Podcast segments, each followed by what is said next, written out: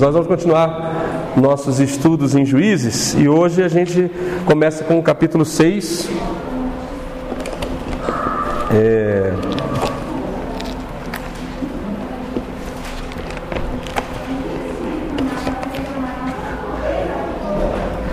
Vocês já estão querendo se acostumar depois a um novo lugar? Tipo assim, acaba o louvor, você já sai, né? A gente está realmente procurando um, um novo espaço, é, principalmente para melhorar a, a no, o nosso cuidado com as crianças e também termos mais de um banheiro, que às vezes é constrangedor, enfim. É, e peço que vocês orem por isso. E, enfim.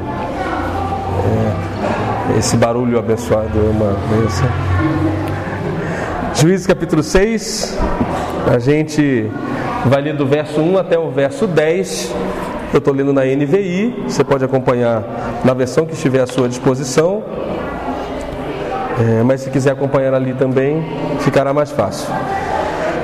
De novo, os israelitas fizeram o que o Senhor reprova, e durante sete anos ele os entregou nas mãos dos midianitas.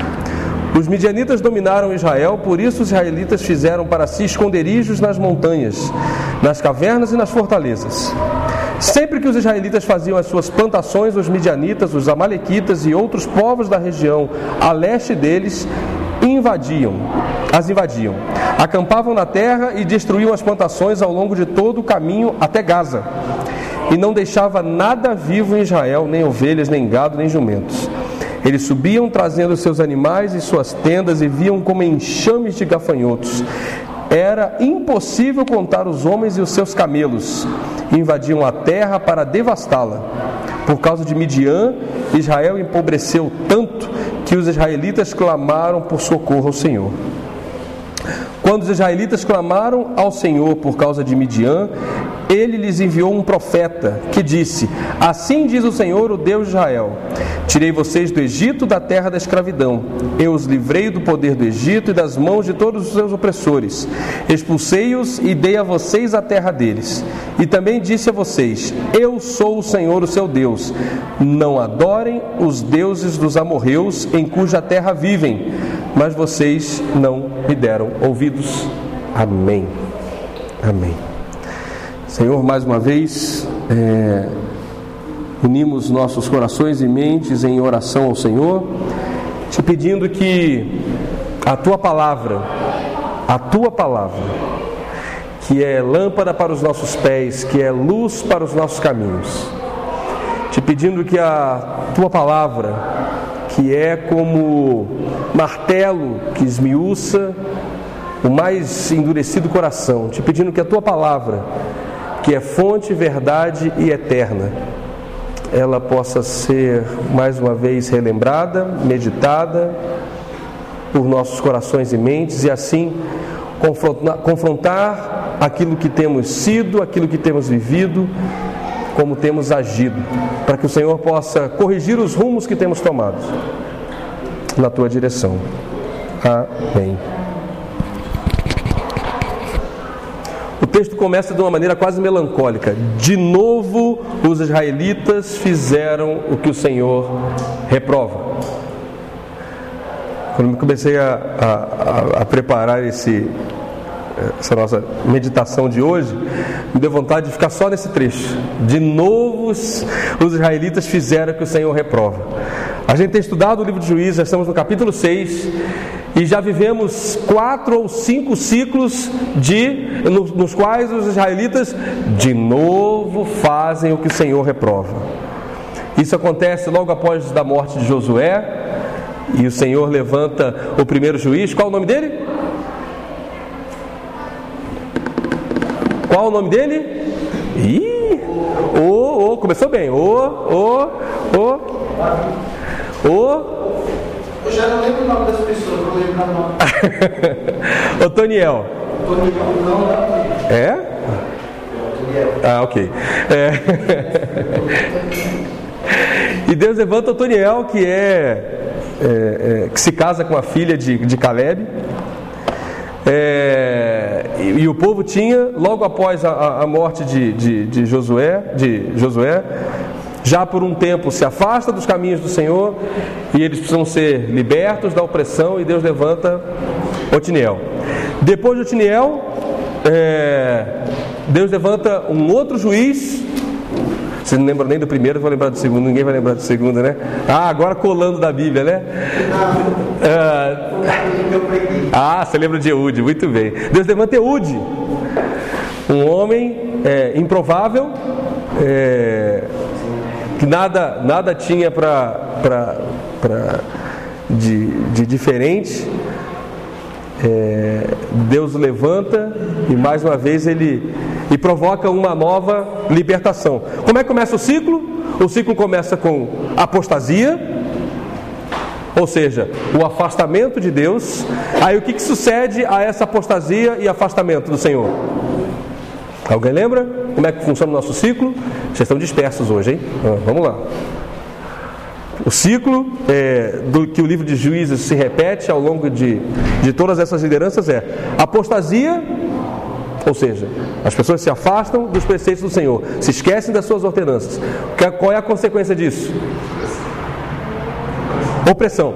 O povo é oprimido, o povo é sitiado, o povo é é, é, tem invasão em suas terras, ele é desterrado, é empobrecido, é afligido.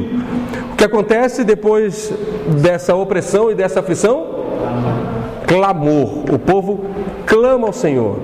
Não necessariamente se arrepende. Hoje a gente vai, vai, vai, vai parar um pouco sobre isso. Porque a gente clama quando dói. Se apertar qualquer criança, qualquer machucadinho, a criança diz ai. Mas não necessariamente tem consciência do que está fazendo de errado. Depois desse clamor, o Senhor levanta um libertador, um juiz. E aí a terra tem paz durante aquele, ah, o, tempo de vida desse juiz. É, o ciclo que a gente começa hoje é a história de Gideão, talvez uma das mais famosas dos livros de juízes, junto com Sansão. Mas a história de Gideão começa de uma maneira semelhante a todas as outras, mas ela se desenvolve de uma maneira diferente. Por quê? Porque no nosso ciclo de apostasia, de afastamento, seguido de opressão e seguido de clamor, a resposta do Senhor não é como das outras vezes. Deus, no versículo 10,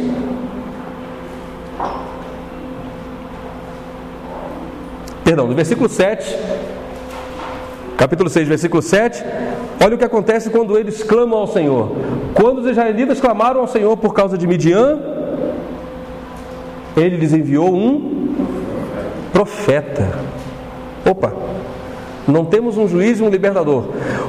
O Senhor levanta primeiro um profeta. Qual era o nome desse profeta? Qual era o nome desse profeta? Alguém sabe? Se alguém souber, só por revelação divina. A Bíblia não fala o nome desse profeta. A Bíblia não diz o nome desse profeta. Sabe por quê? Porque não interessa o nome do profeta, interessa a profecia que ele está dizendo.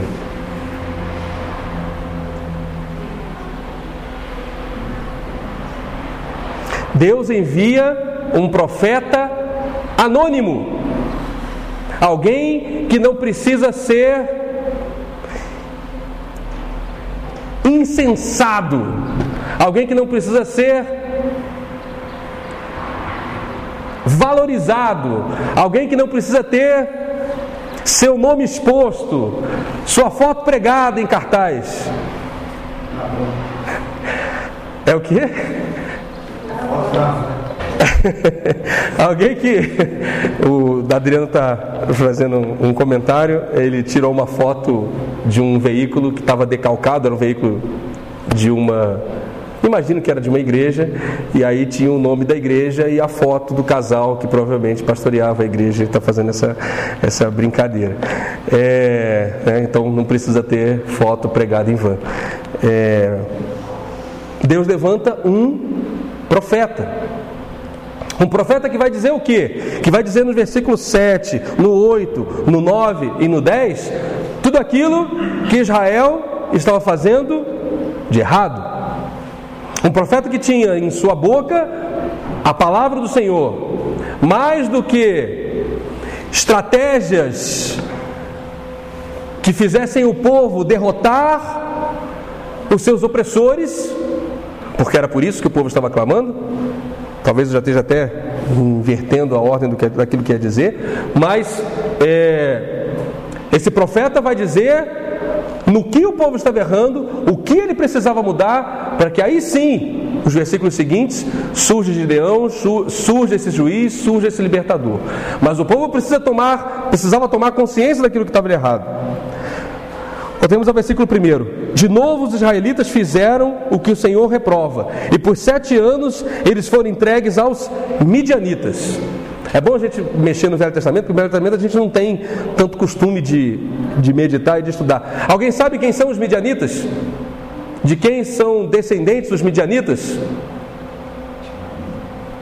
De quem? E os midianitas são descendentes de Ismael? É isso que você está dizendo? São descendentes de Ismael. Parabéns. Na verdade, eles são irmãos de Ismael. Midianitas são descendentes de Abraão. Quantos filhos Abraão teve? Dois. Um com H e Tem certeza? Vamos ler Gênesis capítulo 25? E uma mulher chamada Ketura, né? Aí. Gênesis capítulo 25, versículo 1. Vamos ler lá. Abraão casou-se outra vez com uma mulher chamada. Abraão casou-se outra vez com uma mulher chamada Ketura. E ela lhe deu os seguintes filhos, olha lá. Zinran, Joquizã, Medã e. Opa! Da onde vêm os midianitas? São filhos de Abraão. Assim como Medã, os medanitas, enfim. É, quando eu estava. É, eles não são descendentes de Ismael, são irmãos de Ismael, né? Então você tem. Você sabe quantos anos tinha Abraão quando se casa com Quetura, se a gente fazer as contas com a, com a cronologia bíblica. Mas essa foi a segunda depois de Ismael? Terceira? É a terceira? Mulher? Não, essa é a segunda mulher. Né? Ele, ele tem filho, ele casa-se com Sara, tem filho de Agar, que é uma concubina, Sara morre e Abraão então tem uma. fica viúvo e se casa com Quetura e tem esses filhos todos com Quetura. É, Abraão devia ter mais de 140 anos. Alguns dizem 160, porque quando é, Sara morre, Isaac, para ser consolado aos 40 anos, Isaac se casa, filhinho da mamãe, né? Ele tinha, fica ali, a mãe, né? Segura, a gente falou sobre a mãe judia domingo passado, é, fica ali na barra da mãe, quando a mãe dele morre, ou seja, ele tem 40 anos, é, é, Abraão manda que o seu servo, Eliezer, vai, procura um filho, uma, uma, uma esposa para Isaac, Isaac se casa aos 40 anos, isso é. Ah, vocês precisam ler a Bíblia também, né? Então. ah, isso está escrito em Gênesis capítulo. Ah, 24? Ah, pronto, tá ótimo, tá bem antes, né? Obrigado. Obrigado, Ariadne. É o Enfim, é, é, o capítulo 24 que vai dizer do casamento de, de, de Isaac e que diz é, a idade de Isaac quando Isaac tinha 40 anos. Então, eu estou falando de, de Abraão. Abraão, então, depois da sua morte, depois da morte de sua esposa, Abraão, depois de sua morte, né? depois da morte da esposa de Abraão, Abraão se casa de novo. Agora vamos lá. Vamos jogar algumas é, perguntas para a gente queimar a mente. É errado se casar de novo? Sim ou não? Antigamente. Nem agora, tá? Nem antigamente, nem agora, é para deixar claro aos viúvos. Me ajude, Márcio. É, não, não há nenhum impedimento ao casamento. Mas, mas, e é um mas enorme, Abraão tinha sido chamado por Deus e Deus tinha feito enormes promessas a Abraão. Abraão sabia da sua responsabilidade é, histórica a, a, com, com, relação à humanidade, Deus tinha falado que da descendência, com a descendência dele abençoaria toda a terra. É, sua esposa Sara, enquanto viva, tenta dar uma ajuda a Deus nesse processo e coloca sua concubina para que ele tenha um filho com ela. Ele é, é, engravida essa concubina, H, eles têm Ismael. Ismael é, nasce antes, inclusive, de Isaac, e é, há uma certa. É, há um, problema criado na família por conta disso, porque passados alguns anos, é, conforme a promessa do Senhor, Sara engravida, Sara tem um filho, que é Isaac, e Sara se enciuma do, do, de Ismael, que também é filho de Abraão. E o que, que Sara faz? Manda Agar e Ismael irem para o deserto para morrer, porque só Isaac, na visão dela, era filho de Abraão e, portanto, é, deveria herdar todas as posses de seu pai. É, o Senhor tem misericórdia de Ismael, o Senhor tem misericórdia é, é, de Agar, sua mãe. É, ela não morre, é uma passagem terrível de, de, de Gênesis. É, ela se afasta do seu filho no meio do deserto porque já não tem mais nada para comer, já não tem mais nada para beber. E o Senhor é, envia um anjo que a toca e que fala: Não, você não vai morrer, porque ele, por ser filho de Abraão, também será numeroso, também será abençoado. Muito bem. João já, João, Abraão já tinha dado uma escorregada, né? Porque aceitou o conselho da esposa naquilo que não deveria aceitar. Não que a gente não deva ouvir as mulheres, a gente deve sempre ouvir as mulheres. Mas algumas vezes a gente deve ouvir as mulheres com alguma reserva, né? Entendendo, sabendo daquilo que o Senhor colocou no nosso coração. Na maioria das vezes, os conselhos são abençoados. Mas há coisas que o Senhor coloca no nosso coração. E e isso é muito é, importante. O Senhor, é, seja você homem ou mulher, às vezes tem é, palavras que são particulares, são é, do cuidado para você. E por mais que outras pessoas próximas, que te amam, que desejam o seu bem, é, estejam dizendo coisas que pareçam corretas, o maior conselho é o do Senhor, que a gente possa fazer essa peneira. Abraão não fez isso, nem na primeira vez e nem na segunda, porque o que acontece? Aos 140, aos 160, estou julgando aqui, me perdoe, mas Abraão precisava casar de novo? Abraão casa de novo por quê? Será que lhe faltava é, coisas para conquistar na vida, lhe faltava filhos, lhe faltava posteridade. É, não. Mais do que isso. Ele sabe que ao se casar, muito provavelmente vai acontecer o que aconteceu. E olha que essa quietura era abençoada, né? porque foram quantos? Acho que são 12 filhos. Sinran, Joxã, Medam, Midian, Esbac, Suar. Aqui não, não, não, continua, né? E Joxã gerou Sedana. Ah, acho que o, o versículo continua Gênesis 25.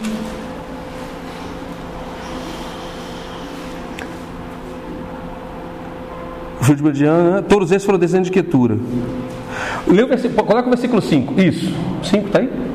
Ó, Abraão deixou tudo o que tinha para Isaac. Mas para os filhos de suas concubinas deu presentes e ainda em vida enviou-os para longe de Isaac para a terra do Oriente que, que Abraão tem que fazer? Porque mais uma vez teve outros filhos. Eu preciso contingenciar. Eu preciso, de alguma forma, é, lidar com os, com os, danos, mitigar os danos da, da, da, da, da minha infidelidade àquilo que o Senhor propôs no meu coração. Vou repetir é, Abraão estava errado? Era Abraão não? É errado se casar de novo em viuvez? Claro que não. Mas Abraão tinha uma promessa do Senhor com relação ao seu filho específico, ao, ao, ao seu filho com Sara especificamente. Ele já tinha visto o que poderia ter dado errado no caso de Agar e Ismael. E ainda assim, ele se permite é, brincar com o perigo de novo. Ele manda os seus filhos para longe, achando que os problemas estão indo para longe. E esse problema os visita 400 anos depois. O texto que a gente está lendo agora é justamente dos midianitas oprimindo o povo de Israel. Se Israel, se Abraão tivesse sido fiel à sua promessa, à promessa que o Senhor deu para ele, talvez ele não estivesse colhendo, ou suas gerações não estariam colhendo essas consequências. Nossos atos de infidelidade são armadilhas preparadas por nós contra nós mesmos. Repito, nossos atos de infidelidade são armadilhas preparadas por nós contra nós mesmos. Abraão não vigiou. Voltemos, já estou aqui. Voltemos ao capítulo 6 é, de Juízes. De novo, os israelitas fizeram o que o Senhor o reprovava. E durante sete anos, o Senhor os entregou nas mãos dos midianitas. Os midianitas dominaram Israel. É, por isso os israelitas fizeram para si esconderijos nas montanhas, nas cavernas e nas fortalezas. E agora ele começa a fazer um, um, um discurso de como eles eram é, tratados e de como os medianitas os tratavam. Sempre que os israelitas faziam suas plantações, os midianitas, os amalequitas e outros povos da região a leste deles os invadiam, acampavam na terra, destruíam, destruíam as plantações ao longo de todo o caminho. A gente acha que é, é, arrastão é coisa nova? Arrastão já existe desde a antiguidade. Perceba que como esse povo era ardiloso, eles não plantavam, eles não, eles não é, é, é, se preocupavam em cuidar de gado, eles simplesmente invadiam as terras de um povo de Israel que já está, que, que, que tentava é, é, é, sobreviver e isso é, é, os empobrecia ainda mais. E aí você diz: Meu Deus, que crueldade, que terrível, que coisa assombrosa acontece com Israel. Por quê? Por quê? Deuteronômio capítulo 28, a partir do verso 45. Olha o que, que Deus avisa Israel antes que eles entrem na terra. 28, Deuteronômio 28, a partir do 45. 28 e 45. É... Isso. Todas essas maldições cairão sobre vocês elas os perseguirão e os alcançarão até que sejam destruídos, porque não obedeceram ao Senhor, o seu Deus, nem guardaram os seus mandamentos e decretos que ele lhes deu. Essa maldição será um sinal e um prodígio para vocês e para os seus descendentes para sempre, uma vez que vocês não serviram com júbilo e alegria ao Senhor, o seu Deus, na época da prosperidade, então, em meio à fome e à sede, em nudez e pobreza extrema, vocês servirão aos inimigos inimigos que o Senhor enviará contra vocês. Olha que interessante. Não é em fome, não é em meia pobreza, nudez e a, e a, e, e a pobreza, a nudez é, e a sede que vocês servirão a Deus. Vocês servirão aos outros, aos seus inimigos. Ou seja, quem não serve ao Senhor com alegria, serve aos inimigos na destruição. É a maldição que está sendo dita aqui. Continua no versículo é, 47. Uma vez que vocês não serviram com júbilo e alegria ao Senhor, o seu Deus, na época da prosperidade, então em meio à fome e à sede e à nudez e à pobreza extrema, vocês servirão aos inimigos que o Senhor enviará contra vocês. Ele porá um jugo de ferro sobre o seu pescoço até que os tenha destruído. Olha que interessante. O Senhor trará de um lugar longínquo dos confins da terra uma nação que virá contra vocês como águia em mergulho, nação cujo idioma não compreenderão, nação de aparência feroz, sem respeito pelos idosos e, e nem piedade para com os moços. Ela devorará as crias dos seus animais e as plantações da sua terra, até que vocês sejam destruídos. Ela não lhes deixará cereal, vinho, azeite, como também nenhum bezerro ou cordeiro dos seus rebanhos, até que vocês sejam arruinados. Ela sitiará todas as suas cidades, todas as cidades da sua terra, até que caiam os altos muros fortificados em que vocês confiam. Sitiará todas as suas cidades em toda a terra que o Senhor, seu Deus, lhes dá. Maldição proferida ainda em Deuteronômio, em Deuteronômio 28. A gente gosta de ler Deuteronômio 29, né?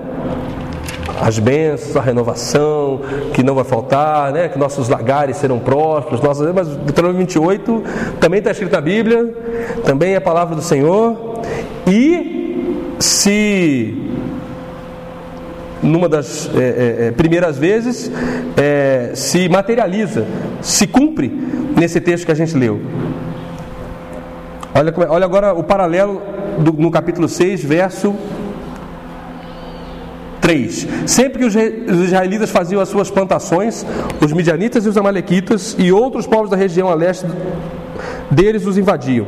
Acampavam na terra e destruíam as plantações ao longo de todo o caminho até Gaza, e não deixavam nada vivo em Israel, nem ovelha, nem gado, nem jumentos.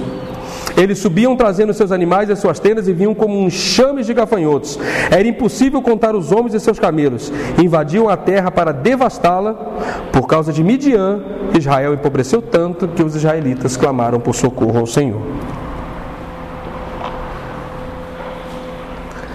Quantos anos Israel está sendo é, oprimida por Midian? Sete anos.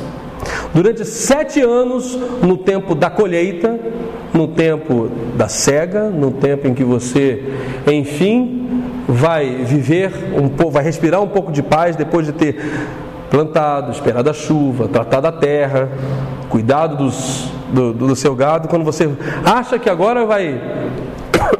Imagina que você não recebesse seu salário no fim do mês. É isso que acontecia aqui. Você espera ser recompensado por todo o seu trabalho e quando você vai usufruir do bem daquilo que o seu suor te trouxe, vem um povo estrangeiro e arrasa com tudo. Como encarar isso diante de um Deus que pregamos e repregamos e anunciamos como um Deus de amor? Como é que um Deus de amor vai tratar o seu filho desse jeito? Deixando em, em, em tal estado de pobreza, de abandono, que eles não conseguem sequer é, usufruir. A gente vai ler um pouco mais à frente, é, nos próximos domingos, a história de Gideão. E Gideão é encontrado malhando trigo, onde? Num lagar, no lugar de pisar as uvas. Por quê? Porque os, os opressores já tinham mapeado tudo. Falaram assim, bom, tá, é hora, é hora da, da colheita, esse, esse, é, todo, todo, todo, milho que foi, é, é, foi feito a colheita, agora ele precisa ser pederado, né? Precisa ser malhado, para que a gente possa separar o, o, o trigo do, da palha. E ele faz isso num lagar, escondido. Esse povo está completamente oprimido. Como é que eu enxergo como é que a gente pode servir a um Deus que promete coisas tão terríveis assim, um castigo tão duro. Como é que isso se combina com o amor de Deus? Alguns de nós, talvez a maioria daqui do chão presente, são pais também e mães. Não é verdade? Já passou pela cabeça de vocês, pais e mães, ser pai ou mãe, e mesmo aqueles que ainda não são, mas que pensam no futuro, sem corrigir seu filho? O que, que um amor sem correção leva? Ou melhor, leva à morte. O que um amor sem castigo é?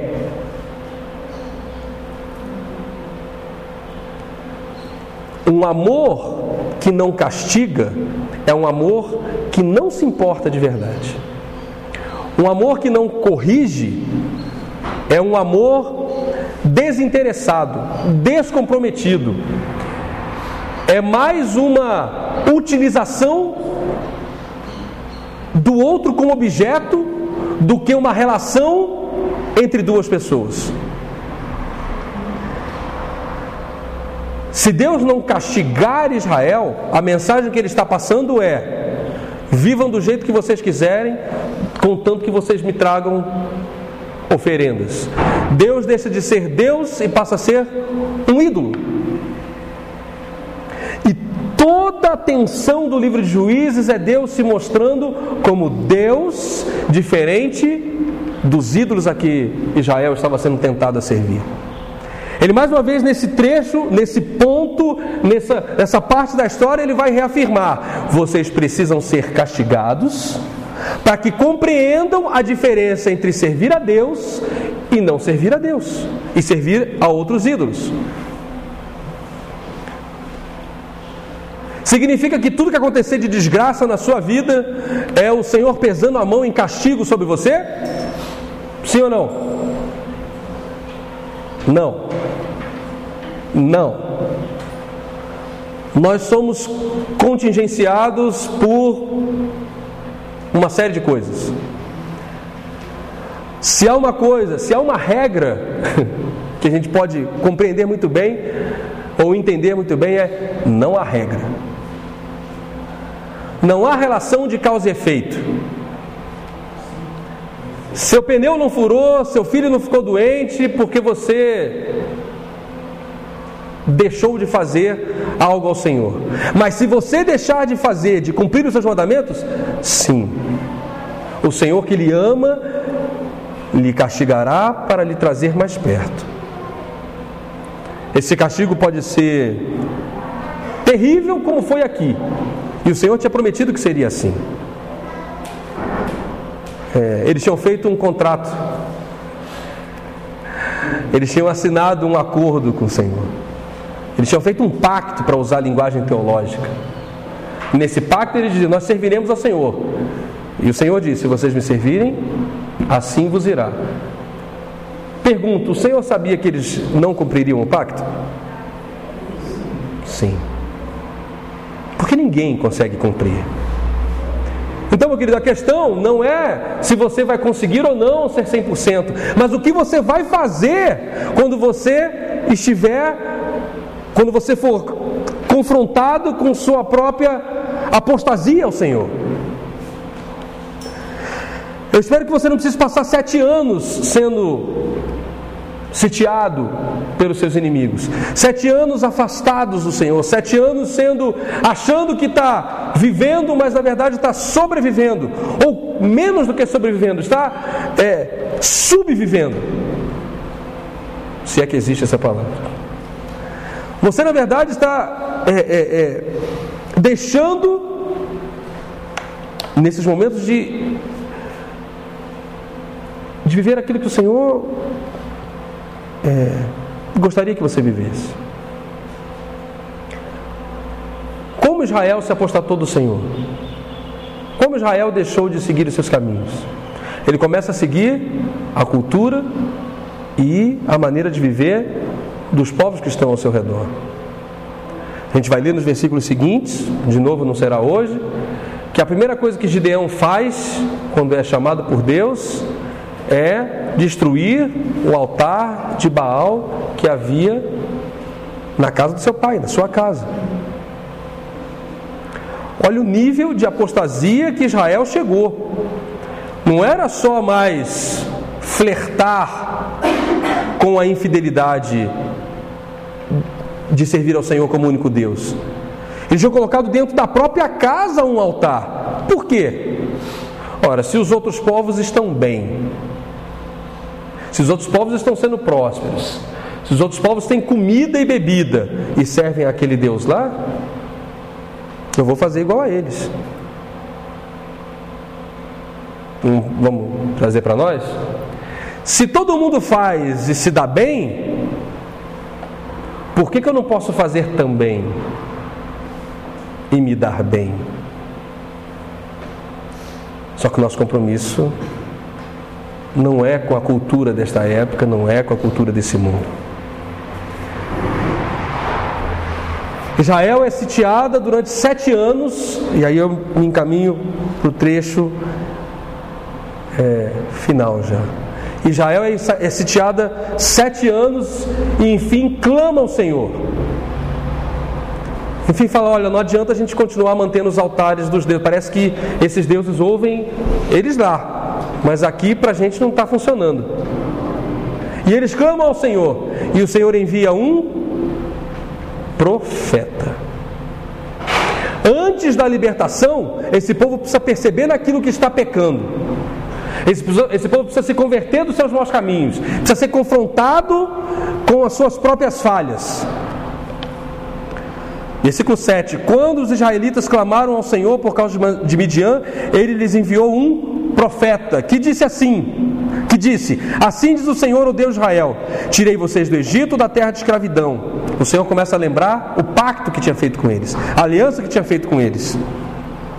Eu os livrei do poder do Egito e das mãos de todos os seus opressores. Expulsei-os e dei a vocês a terra deles. E também disse a vocês: Eu sou o Senhor, o seu Deus. Não adorem os deuses dos amorreus em cuja, em cuja terra vivem, mas vocês não me deram ouvidos. E aí parece que eu leio o versículo primeiro de novo. De novo os israelitas fizeram o que o Senhor reprova. Fizeram o quê? Não lhes deram ouvidos. Fizeram o quê? Serviram aos outros deuses. Parece que durante todo o livro de Juízes nós vamos voltar a essa questão. Que altares temos feito no nosso coração, na nossa vida, que tem enciumado o Senhor que tem posto o Senhor em ciúme, que tem tirado a nossa adoração única e verdadeira de Deus e colocado em outro lugar. E esses altares podem ser sutis sutis como o cuidado com a sua família. Estou dizendo que o cuidado com a sua família não é importante? Não. Estou dizendo que isso não pode vir antes da sua comunhão e do seu altar diante de Deus. Por quê? Porque se vier antes, você vai tomar decisões erradas.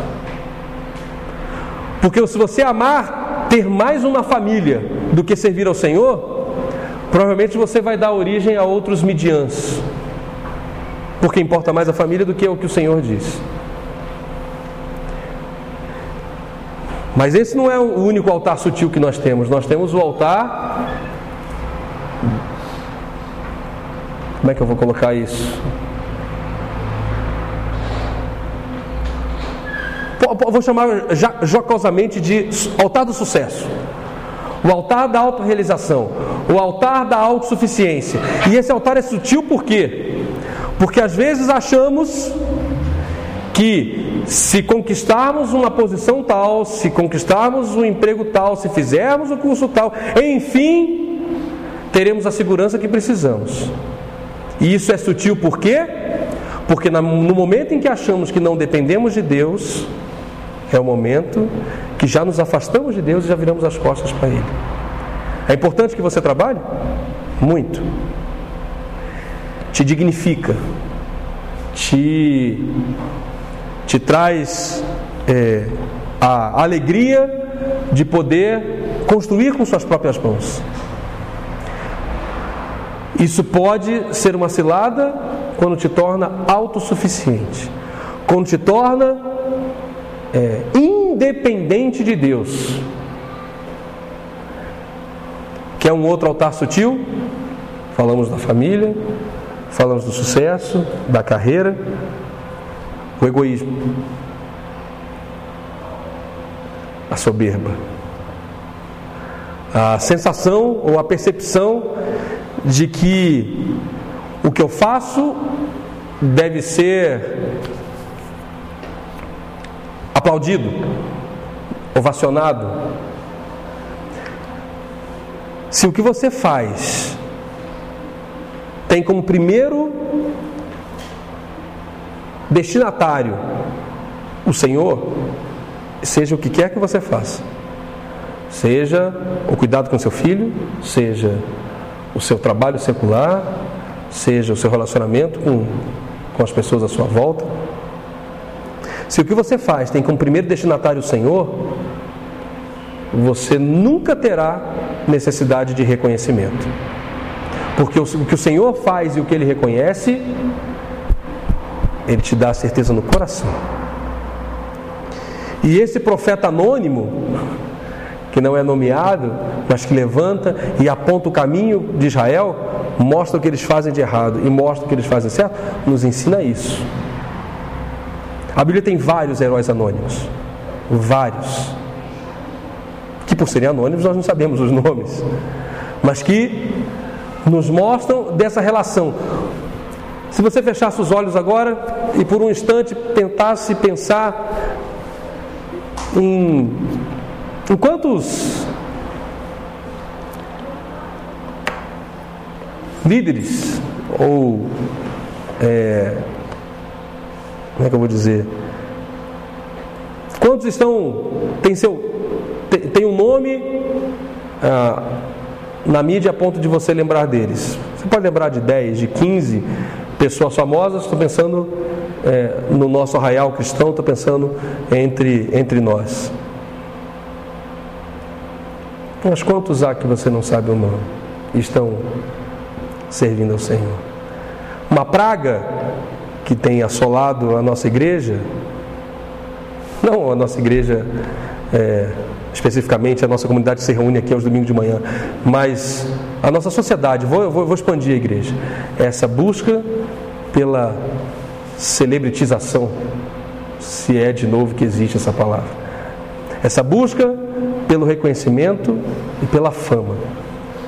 Chamo de praga porque isso corrói ao verdadeiro significado daquilo que fazemos. Jesus, até mesmo Jesus deixa isso claro. Ele assim, olha, que a sua mão direita não sabe o que a esquerda faz. É como se você pudesse fazer algo que nem você mesmo tem consciência daquilo que está fazendo. E ele está se referindo à oferta. Né? Em outro momento, ele, ele, ele, ele para diante do templo e um e alguém muito rico e poderoso vai e distribui e dá uma oferta grandiosa e uma oferta é, e, e, chama atenção sobre si dessa oferta que está dando. E uma viúva vai lá e põe o menor dinheiro da época e ele pergunta aos seus discípulos quem foi que contribuiu mais.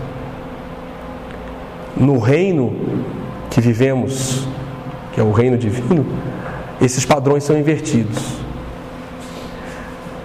Que a gente não caia nessa é, nessa armadilha que faz com que a gente queira a todo momento o, a curtida, o like, o aplauso, o, compartilhamento, o view, o enfim, falei vários, vários nomes aqui, mas é, e que a gente entenda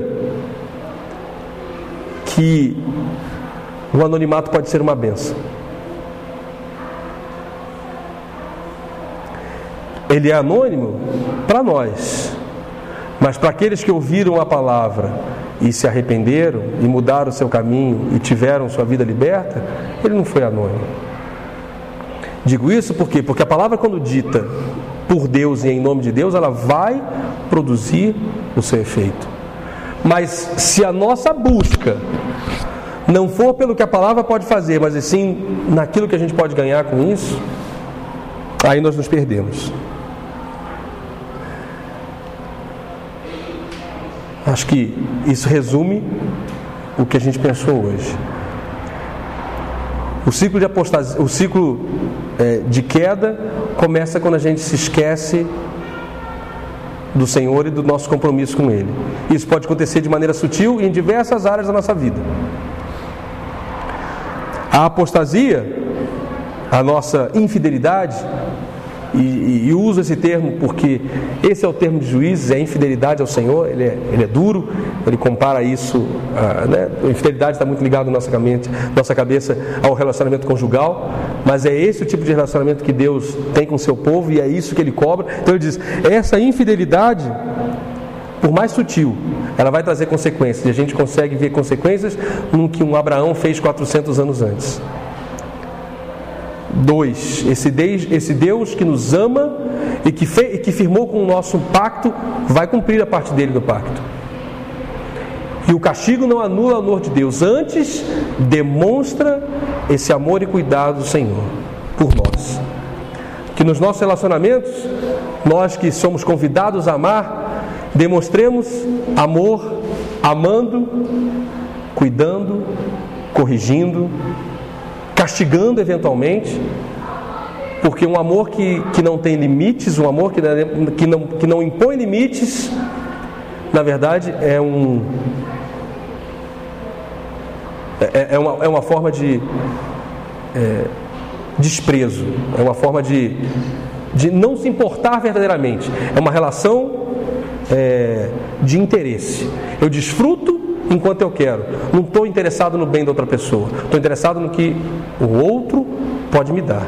E isso não é amor. E por fim, que nos lembremos de clamar ao Senhor, sim, porque Ele ouve, sim, e Ele faz e nos corrige, sim, e Ele traz libertação, sim. Mas antes Ele levanta o profeta para nos mostrar onde estamos errando. Didaticamente com os nossos filhos, é, lá em casa a gente faz assim, imagino que, que a maioria também, que é quando eles fazem alguma coisa, eles já aprenderam o gatilho. O que, que precisa fazer para não, não, não, não sofrer consequência? Me perdoa, me perdoa, me perdoa. Tá. Perdoa pelo quê?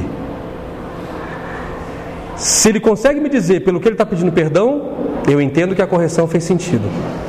Se ele não souber me dizer, lá vamos nós de novo para explicar o que está acontecendo. Isso é cansativo. Isso não é fácil. Mas é assim que Deus nos faz também.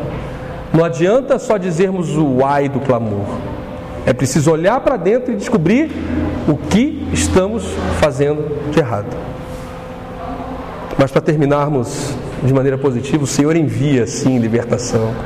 O Senhor envia sim, o Senhor te ama Pode estar. Pode ser um momento de castigo que você esteja passando. Pode ser um momento de opressão, de aflição.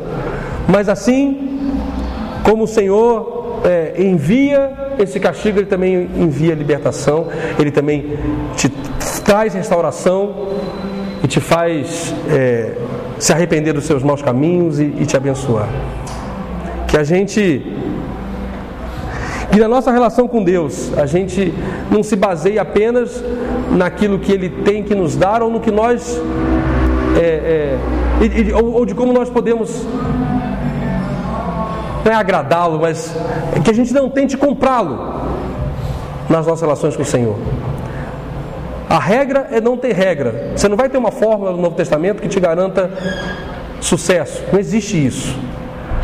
O Novo Testamento te convida a um relacionamento com Deus, a, uma, a um autoexame diário daquilo que agimos bem ou agimos mal. Como Paulo convida, examine-se, pois, a si mesmo. Que você tenha um tempo para fazer isso agora, enquanto nós oramos encerrando. Amém.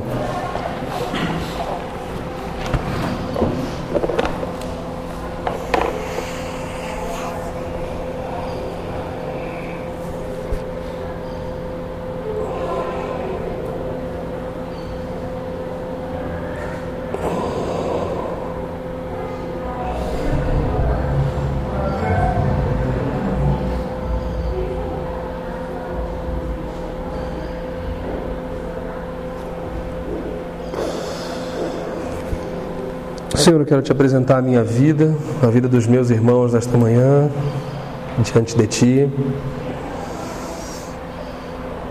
como aqueles que buscam te servir em sinceridade, mas que por muitas vezes não percebemos, não divisamos aquilo que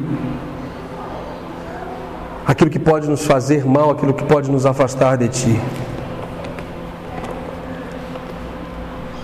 O afastamento de Ti, a nossa infidelidade a Ti não acontece de uma vez. São processos que se iniciam em pequenas coisas, em pequenos distanciamentos, em pequenas decisões, em pequenas omissões. Nos ensina nos, nos faz enxergar, nos faz perceber os caminhos de morte que temos escolhido. Que não precisemos ser soterrados, que não precisamos ser triturados, machucados, castigados por sete anos, como, como o, povo de Israel foi no texto que a gente leu. Mas que o Senhor nos dê discernimento e sabedoria para para podermos fazer essas correções de rota. É...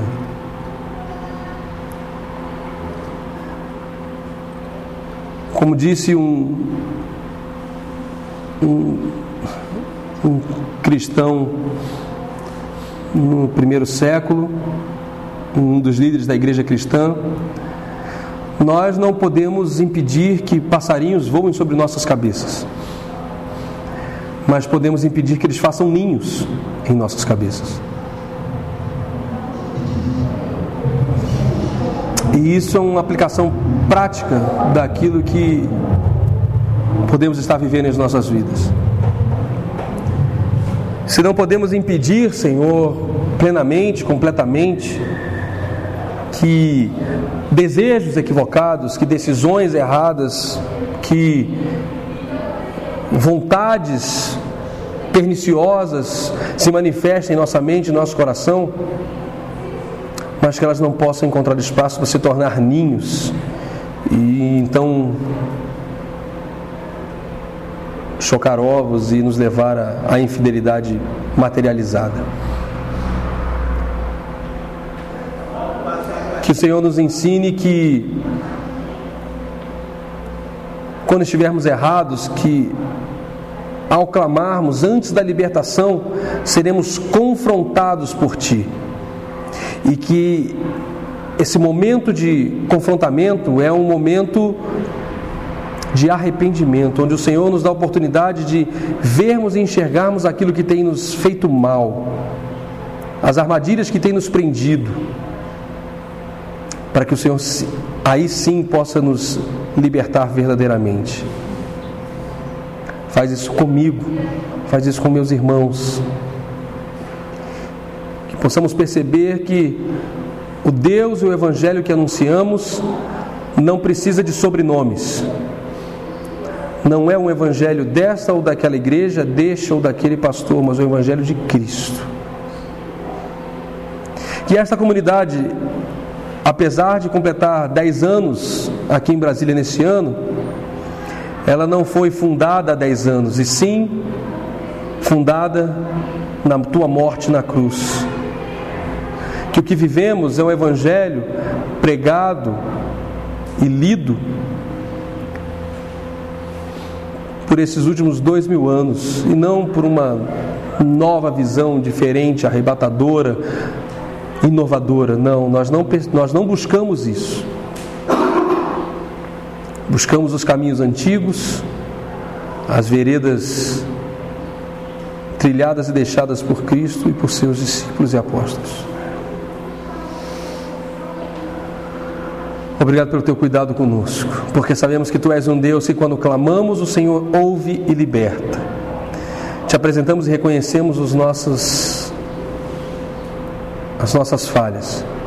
Derruba os altares que temos feito em nossos corações que não são para ti, os altares estranhos. Os tempos destinados a outras coisas, as, os talentos destinados à obtenção ou ao favor de outras coisas. Porque em Ti e somente em Ti teremos vida plena e abundante. Obrigado, Senhor, porque Tu és um Deus bom que não lança em rosto as nossas falhas, antes nos dá oportunidade de mudar os nossos rumos. Muda começar em mim muda, transforma, para que o teu nome e somente o teu nome seja glorificado. Em nome de Jesus. Amém.